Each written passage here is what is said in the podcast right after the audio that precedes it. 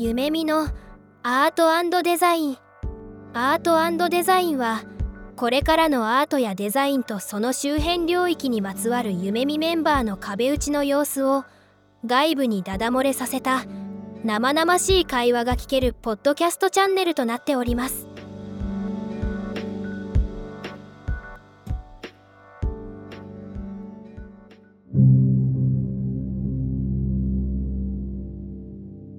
はい、えー、皆さんこんにちは、えー、夢見アートデザイン今日も始めていきたいと思います。今日はですねメインの ファシリテーター僕一人だけとなってまして、えー、夢見の中から特別なゲスト2名にご参加いただいています。アリさん戸田さん今日はどうぞよろしくお願いします。よろしくお願いします。2人はですねあの夢見にかなり長く在籍していらっしゃる本当に夢見のデザイナーといえばみたいなあの、お二人なんですけれども、ま、今日はお二人といろんな話をしていければなと思っております。はい。で、まあ、今日のちょっとテーマの紹介の前に、まずお二人の簡単な自己紹介から始められればと思いますので、入社順で早い順番の戸田さんから、えー、お願いします。そうね、もう入社が2003年の11月なのか、2004年の4月なのか、ちょっとどっちかでも覚えてないんだけど、多分そのあたりに入社はしてると思うんですけど、まあそもそもがもともと20人ぐらいか、夢見のメンバーがいる時に、ウェブデザイナーがいないというんで、当時夢見に勤めていた知り合いの人から紹介されて、アルバイトでできるかもしれないって言って、当時作ってた、まあ自分で人から頼まれて作ってたウェブとか、えっ、ー、と、紙のチラシみたいなのの実績を片岡さんにメールで送って、じゃあ、えっ、ー、と、面接しましょうって言われて、1回目の面接は僕が寝坊して流れて。で、えっ、ー、と、2回目また、えっ、と、日程設定してもらって行ってみたら、もう会議室のドア開けた途端採用って言われて、そっから、はい、19年ゆめみにいるんですけど、ずっと一貫してやれる人がいなかったところですね。もともとデザインもそうだし、その後、まあね、後ほど話すかどうかわかんないけど、ありーずと一緒にサービス立ち上げるときも、サービス考える人がいないからやったし、で、企画も考えたし、で、大きな運用案件取ってきたけど、やれる人いないから運用のディレクションやったしっていうようなところで、できることがいなかった部分をずっとやってきた。18年、19年かなという感じです。ありがとうございます。いや、もうちょっとしょっぱなから印象的な話がいくつかあって 突っ込みたいとこいっぱいあったんですけど、ちょっとその辺も後半では深掘れればなと思います。じゃあ、えっ、ー、と、続いて、アリーズさん、ちょっと自己紹介の方お願いします。はい、えー、こんにちは、アリーズです。僕は、あの、戸田さんの数ヶ月後に入社をしていて、僕自身は、あの、プランナーとして最初は、あの、スタートはしてるんですけど、まあ、最近は、あの、サービスデザイナーという形で、まあ、あのデザインをしていくようなお仕事をしています。で、最近はあの、なんかブーカって呼ばれたりする時代になってきているかなって思うんですけど、ちょっとその未来に向けての活動っていうところで、新しい技術にチャレンジしてみたりとか、あと R&D の仕事とかをしてみたりとか、ちょっとないものを作るっていうところを最近チャレンジしながらやっています。はい。よろしくお願いします。よろしくお願いします。お願いします。ありがとうございます。え、お二人は、じゃあ、夢見で知り合ってから、今年で何年目ぐらいになるんですか？多分、僕が入った頃には、まだ夢見に入る前のアリーズはいたので、僕の夢見での経歴とほぼイコールなんじゃないかなと思う。なるほど。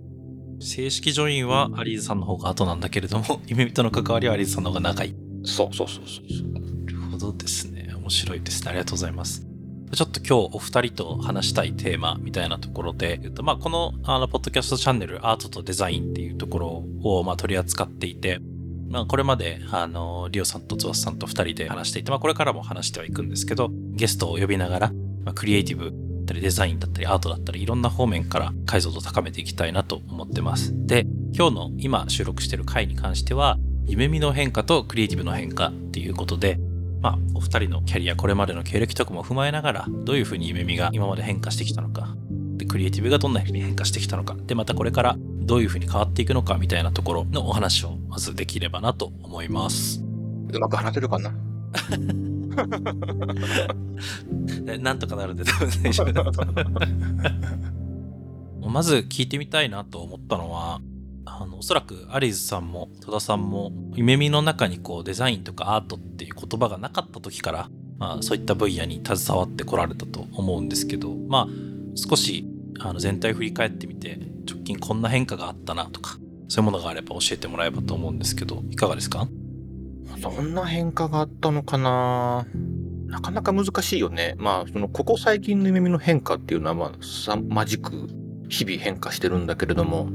それまでの変化って何があったかなと思うと、あまり根底の部分は変わらないと思うんだよね。なんかこう、今で言うと、うん、まあ、比較的その自由であるとか、寛容寛大であるとかみたいな、そういう部分は変わらないのかなっていうふうに思うんだけど、うんうん僕感じるのは、とても見栄を張ろうとしていた会社から、等身大の会社になってきたかなって思っていて、20年かけて。うん。へえ。まあ、それはイコール、見栄を張ろうとしていたレイッチが、等身大のレイッチになってきたのかなっていうことにも言い換えられるかなっていうふうには思っている。そうなんですね。見栄を張ってる会社だったんですね。うん、今思いついたよ、僕。でも本当に、そう、あの、本当に会社であろう、会社であろうっていたりとか、上場しよう、上場しようって言おうっていう気持ちとか、そういうものが昔はめちゃめちゃあって、うん、本当にもう世界天下取ってやろうみたいな、超前のめりな気持ちも見え隠れしていて、なんかそれが今すごくマイルドにっていうか、なってきたのかなっていう気はする。へえ。そのあたり、アリさんどうですか？確かにねあの、昔はすごい暑いというか、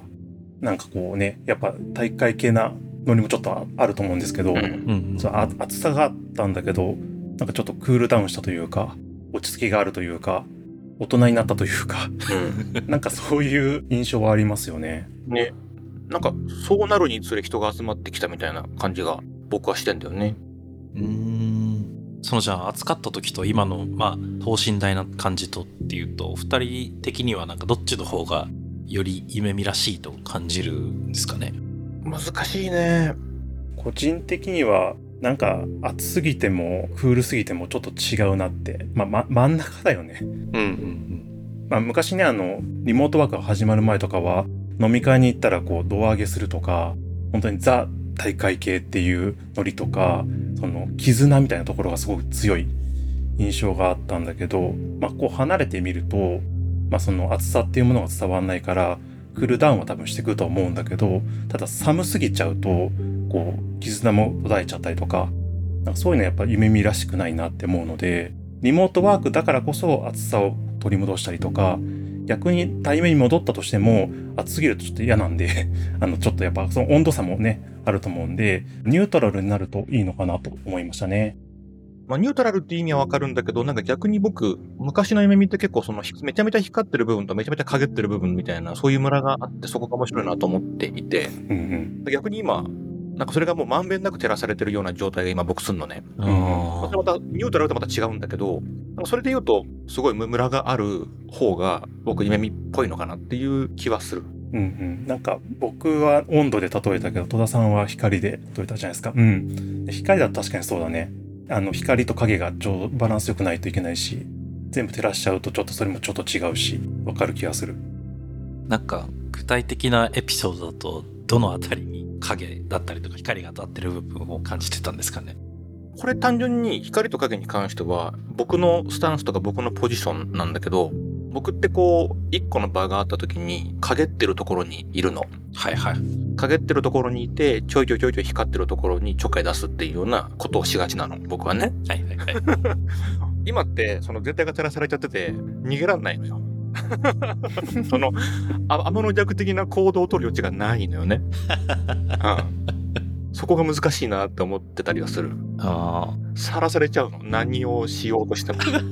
まあ、わかるでしょなんかでも言いたいこと。あ。アリスさんはどうですか？その頃にいた人たちは多分同じ思いかなって思うんですけど、うん。影の人が多かったんですよね。やっぱ昔の方が。うんうんうん。でも確かにね、最近はこう、全部照らされていて、行き場がないというか、どう振る舞えばいいかってちょっとわかんなくて、悩む時ありますよね。ある。影があったからこそできた行動というか振る舞いというか、なんかそういったものはどんなものだったんですか？あ、でもその、今でこそ、だからその、無知であるがゆえの無茶はいっぱいできたよね、昔の方がね。うーん。そうだね。その僕の代表例で言うと、いわゆるその外資系のファッションブランドのガラケーの待ち受けを作ってたんだけど、僕、ひとあの、毎毎月2、3個。うんうんあの、外資系のファッションブランドってすごくロゴシンプルじゃんか。あの、ブランド名だけの、フォントだけの。うん。うんうんつまんないなと思って、いじっちゃったのね。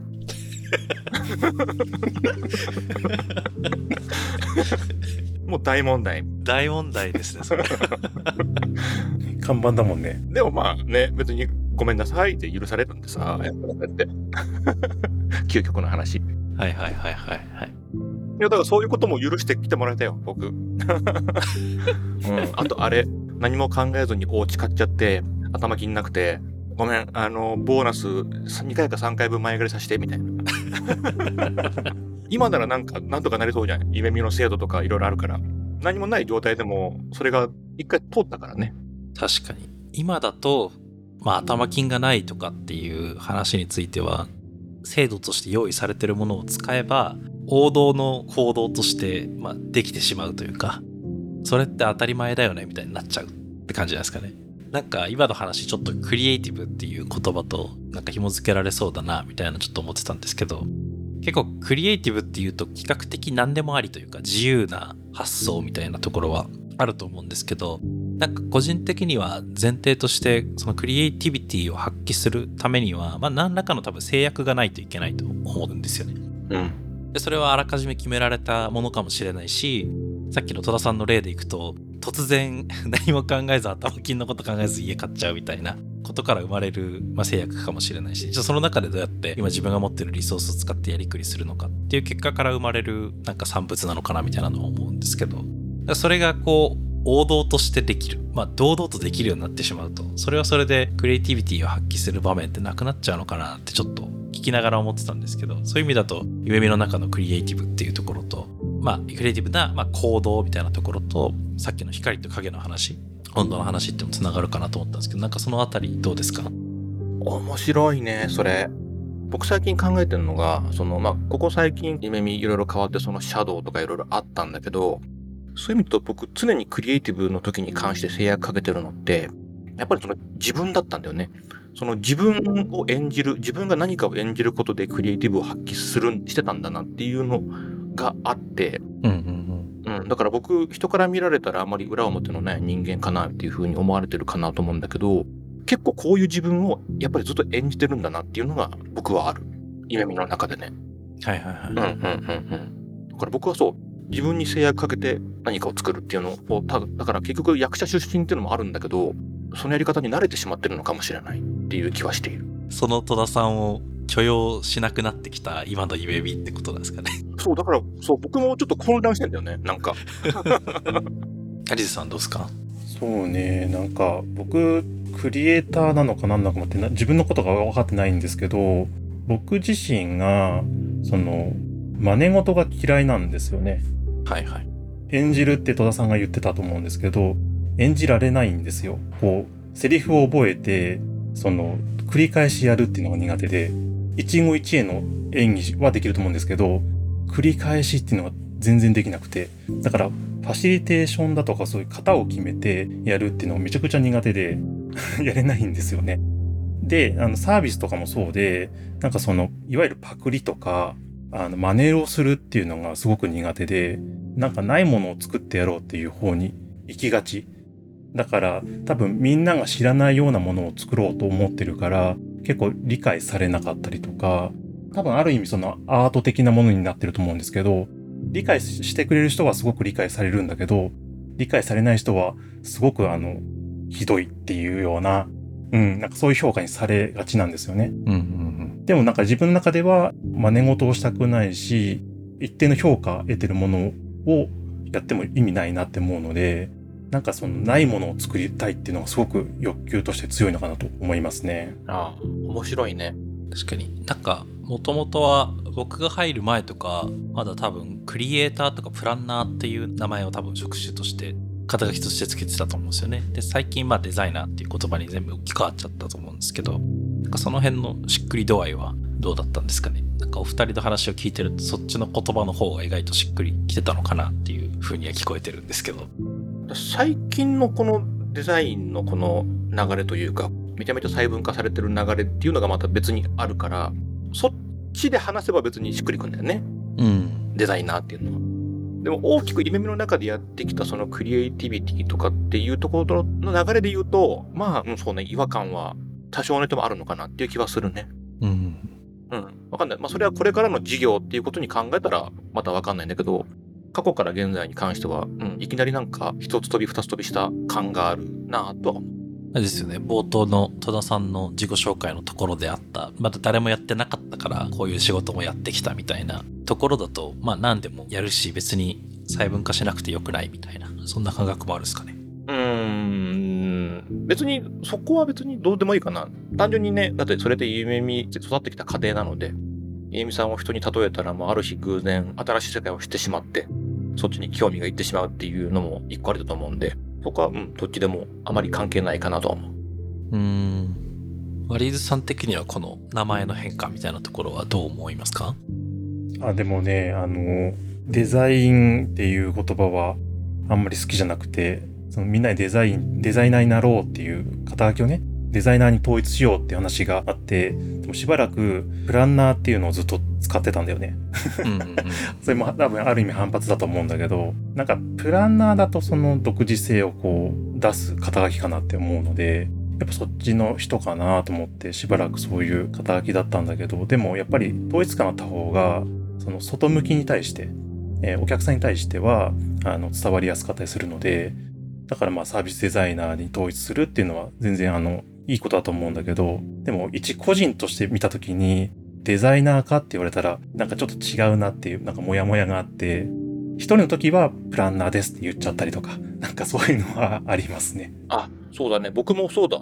僕もデザイナーっていう肩書きにはしたくないから名刺も違うし、そういう意味では僕も個人的にはデザイナーではないと思っているし、ディレクターでもないと思っているし、はいはいはい。戸田さんは何か決まった自分だけだったら言う肩書きってあるんですか？僕、そう、あの、名刺にはナチュラルボーンファシリテーターっていうね、あの、夢見の梅村さんが言ってくれたいい言葉があるからしてんだけど、本当は僕詐欺師だと思ってますよ、自分のこと。だってさ、デザインなんてさ、あの、最終的に作り終わって、受け手がどう感じるまで分かんないわけじゃないですか。で、その前に、これいいね、いいかもしれないねって進めていくのって完全にこれ詐欺だよねって僕は思っているんだよね。ただ、いわゆるその最近のそのデザイナーって呼ばれる人たちは、そのゴールも見据えて、多分いける人たちがデザイナーだと思っていて、でやっぱり僕はゴールはもう一か八かなところでやっぱ仕事をしたりするんで、うんうんうんやっぱり僕はデザイナーじゃないし、詐欺師に近いなって思ってる。なんかそういう意味で言ったら僕もあの詐欺師じゃないですけど あの 未来予報士っていう肩書きで最近は活動していて。ものは言いようだな。うんそう言い方次第だと思うんだけどね。でもなんかその未来予報って予報っていいなって個人的に思ってて当たったら神様だし外れてもまあ予報だもんねっていう話であの天気予報と一緒ですよね、まあ、当たればすごいんだけど当たんなくてもまあまあいいじゃんっていう。でもしあの朝の天気予報を見ていて天気予報士さんが傘を持ってきなさいって言ってるのを信じれば救われるかもしれないし信じなければまあねびしょ濡れかもしれないけどまあまあしょうがないじゃない。うん。なんかそういう形でなんかね予報ってすごくいいなって思って最近未来予報士っていう 肩書きというかなんかそういうので言っていますね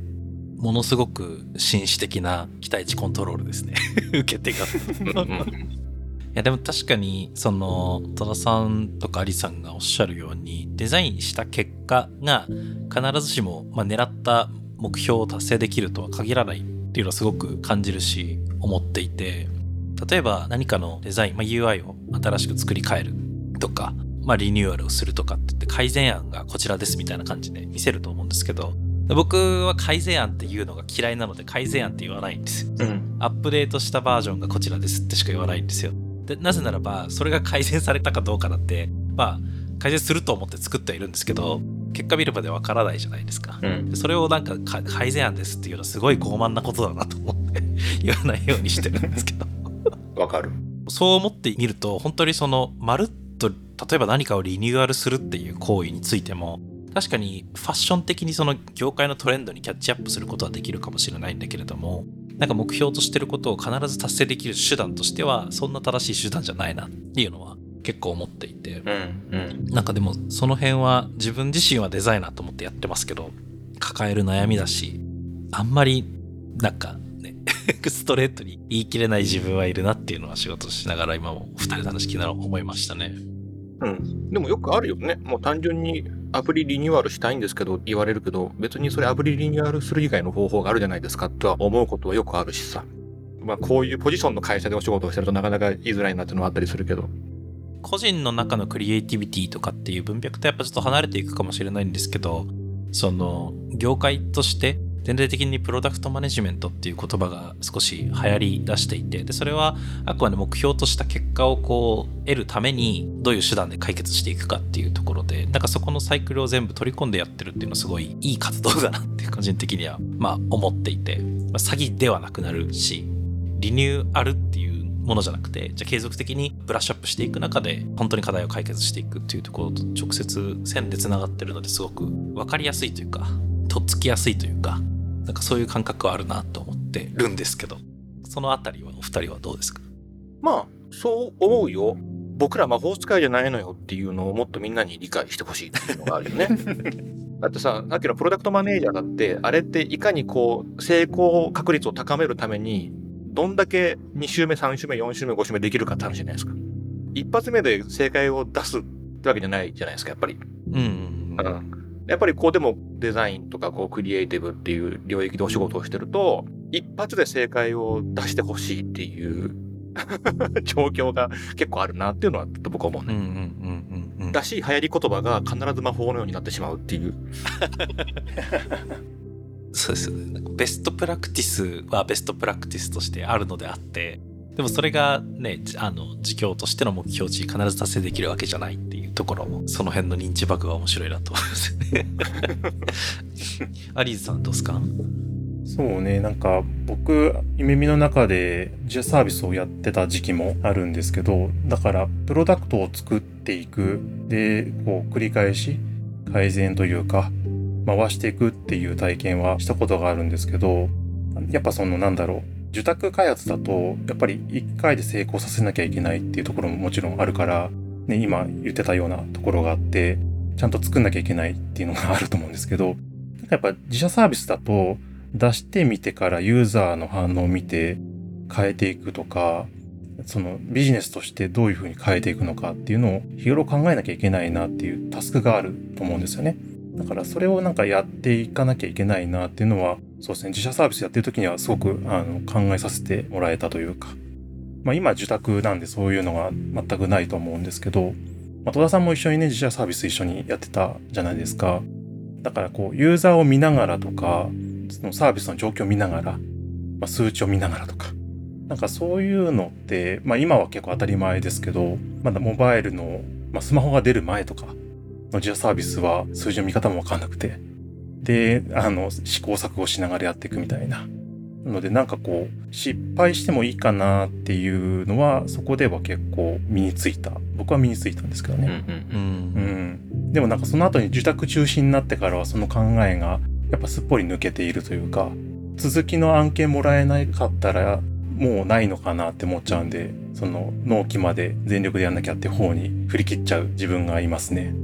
自社サービスをやってたことがある経験をもってしても意外と今のクライアントワークの中だとどうしてもその課題を解決することに集中しちゃうというか、まあ、1位もらったお題をどううまくこなすかみたいなところに頭がいっちゃう感じなんですね。そうですよね。うん。なんか継続的に付き合いできる関係であればそうじゃないと思うんですけど、もしかしたら次がないかもって思うと、やっぱ手前手前っていう風になっていくと、まあ、視野が狭く足元しか見ないっていうのは出てきちゃうのかなっていうのは思いますね。戸田さんは今の話のところはなんかこれまでの経験を踏まえるとどんな感じで対応されてますか？うん、そういう意味で言うと、そのアウトカムっていうところは第一ではあるんだけど、まあ、新規のクライアントさんに関しては結構僕の中ではこう余白を持たして関わるってことを意識していて、だからやっぱりコミュニケーションだね。うん、最終的なその成果とかっていうものは意識するけど、それよりもそのプロセスにおいてのコミュニケーションっていうのを、やっぱりこう、大事にして丁寧にやっとくと、まあ、なんだかんだそこで満塁ホームランを打てなくても、まあ、うん、ヒットぐらいは打っていて、何かしら次につながるっていうのは、まあ、経験上あるなと思ってるんで、はい。そうそうそう。なので、そう、このポッドキャストをどういう人が聞くのかわかんないけど、僕はもう最初のキックオフミーティングにほぼ全力かけるっていう。はいはい。そこの第一印象をよりインパクトを与えつつ、ハードル下げたところからスタートしていくっていう、この ことを意識するね。積み上げ方式、ね、そうそうそう。ありがとうございます。まあ、でもなんかその、まあ、今話聞きながら、やっぱクライアントワークは、まあ、そっか、一発逆転を求められる側面もあれば、まあ、より効果を出していくというか、事業での成果を積み重ねていくみたいになると、やっぱ中長期的な関係性みたいなところは大事になってくるかなと思ったんですけど、どうなんだろう？冒頭のところで出た光と影の 話をちょっと絡めたいなと思いながら、今ちょっと振り方を考えてるんですけど、なんか80点取るってなると結構どんどんスポットライトが当たっていくというか、まあ、プロダクトマネジメントみたいな関わり方全般もいろんなところに光が当たってて、だんだん影の部分がなくなっていくみたいな感覚はちょっと個人の感覚としてはあるんですけど、そのあたりはどうなんですかね？なんか爆発的なクリエイティブってもうちょっとよどんでるところにありそうみたいなのは少し思ったんですけど。そういう意味で言うと、僕、あの、まあ、語弊があるかもしれないですけど、51点を目指します。はいはいはいはい。うん。これなんでかっていうと、あの、多分、僕、いろんなことを恋愛に置き換えがちなんだけど、この人好き、この人嫌いっていう域値ってかなり低いと思ってるんですよ。もしかしたら30点ぐらいかもしれない。うん。で、例えばじゃあ告白して付き合ってもいいかも悪いかもぐらいの域値ってもしかしたら5、60点にあるかもしれないと思っていて、そうしたらかなりそこぐらいまで、そのこのプロジェクトなりこのアウトプットがいい悪いとか成功した失敗したって、まあ、数字以外の部分とかでもいろいろ判断するとすると、80点じゃなくてもっと下げられるんじゃないかなって個人的には思ってる。なるほど。面白いですね。51点。うん。でもこれ多分異論とかいろいろありそうだなとは思ってるんだけど、僕それぐらいの感覚でいるな。点数で言うと。はいはいはいはい。アリさんどうですか？すごく勉強になりますね。今の話。だからといって、その50点でいいやとは思わないんだよ。ただ50点ぐらいでギリどうにかなるだろうって思ってるっていう感じかな。うんうんうん。それなんか挽回できるからとか、どんどん積み上げていけるからっていう話なんだよね。うん。まあ、どっちかっていうとそのレッドゾーンかもしれない。もしかしたらね。50点下がったら、まあ本気でやばいぞっていうことかもしれないんだけど。うん。うん。ただ50点台でなんとかなってきた経験もやっぱあるなと思うんで、裏を返すと。50点台でも次の仕事につながったなっていうこともあるなって思ってるんです。うんうん、僕はなんか比較的100点目指して85点に収まるっていう感じが自分の感覚値ですけどね、多いんですよね。その85点は自分が想定してなかったなんか新しい、まあ、タスクだったりとか課題の発見だったりとか、もしくはまあ自分の知識が足りなかったみたいなところもあったりとかではあるんですけど、そう、基本はなんか100点目指しちゃってるなって今聞きながら思いましたね。僕もなんか100点を目指しちゃって80ぐらいが合格点ってやっぱ線を引いちゃってる感じはしちゃうな。なんか50とか51っていうのがやっぱ低く見えちゃって。でもそこまで下げるとかなりね余裕持って仕事ができる。確かに。確かにわかる。挽回の仕方はめちゃくちゃクリエイティブになりそうですよね。そんな挽回の仕方あるみたいな。でもなんかこう、いっぱいいっぱいにならなくなったなって思う。僕、この感覚を持ってからは。うん。うん、はいはいはい。なんか今の話聞くと、100点目指して動くとやっぱきついなっていうのは確かに。きついし、やっぱ100点取れたこと、運の要素が多分関わってくる気がしていて。うん。90超えてくると運みたいなところありますね。全部が予定通りみたいな。はい。ありがとうございます。まあ、ちょっと今日のらりくらりと、あの、夢見での、まあ、変化だったりとか、夢見に在籍する中での戸田さん、アリさんの変化みたいなところを話してきたんですけど、まあ、この1回目の収録を終えて、お二人の中でどんな発見があったかみたいなところを聞いて終わりにできればなと思うんですが、どうでしょう？今回はアリーさんから。そうですね。なんか、あの、戸田さんとはすごい付き合いも長くて、多分お互いも分かっていて分かってないような多分仕事自体も多かったのかな少なかったのかなってちょっと分かんない感じなんですけど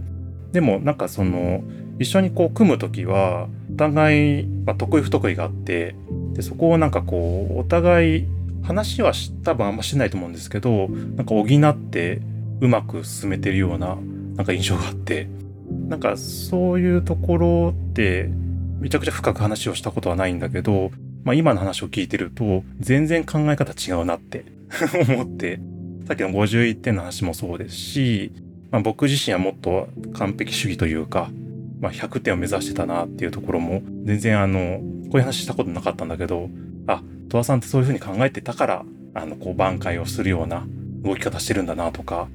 逆に僕がもうちょっと上のところを見ているから、戸田さんがそこに合わせてくれたのかなとか、なんかそのお互いのデコボコしてるところっていうのが今日話をじっくりしてみて分かったところが多かったかなと思いました。ありがとうございます。戸田さんはどうでしたか？うん、僕もなんか、まあ、似たようなのか似てないのかわかんないんだけど、その、まあ、今日改めて昔の夢見から今の夢見っていうのをざっくりと言語化してみたんだけれども、逆に言うとその昔の夢見って言語化する必要がなかったな、言葉あまりいらなかったなっていうのが今うっすら感じてることで、わかんない。この2年3年コロナがなかったらまた、コロナがない中でもし今夢の人間がこのね、100人200人と成長したらまたわかんないんだけど、今はすげえ言葉が必要だなって思ってる。うん。めんどくせえなと思ってる。ありがとうございます。いや、今日、まあ、そんなに深くまでは深掘る時間なかったんですけど、二人と、夢見のこれまでみたいなところを振り返りながら話している中で、まあ、夢見のデザインっていうところも少しブランドのところ力入れて押し出していかなければならないっていう、まあ、行くっていう風な方針が今あると思うんですけど、なんか、言語化していく必要がいっぱいあるんだなって改めて感じました。なんかちょっと昔のところからエッセンスを取り出しつつ、夢見らしいデザインってなんだろうって考えていくといっぱい言葉にしないといけないことがあるんだなっていうのを、はい、改めて感じる時間でした。はい。ということで、一旦前半の方はこれで以上とできればと思います。また次回もお楽しみに。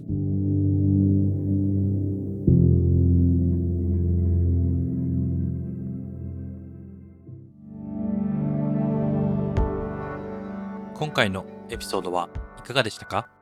聞いていただいた皆さんに少しでも何か新しい発見があれば嬉しいなと思っています。もし、夢見アートデザインのポッドキャストを楽しんでいただけていましたら、ぜひフォローとレビューをお願いいたします。最後に簡単な案内をさせてください。夢見では新たなデザインチームのメンバーを通年採用で募集しています。詳しくは概要欄のリンクからご覧ください。また、デザインインターンも春と夏に開催しておりますので、学生の皆様はそちらもご覧いただければと思います。それではまた次回お会いできることを楽しみにしています。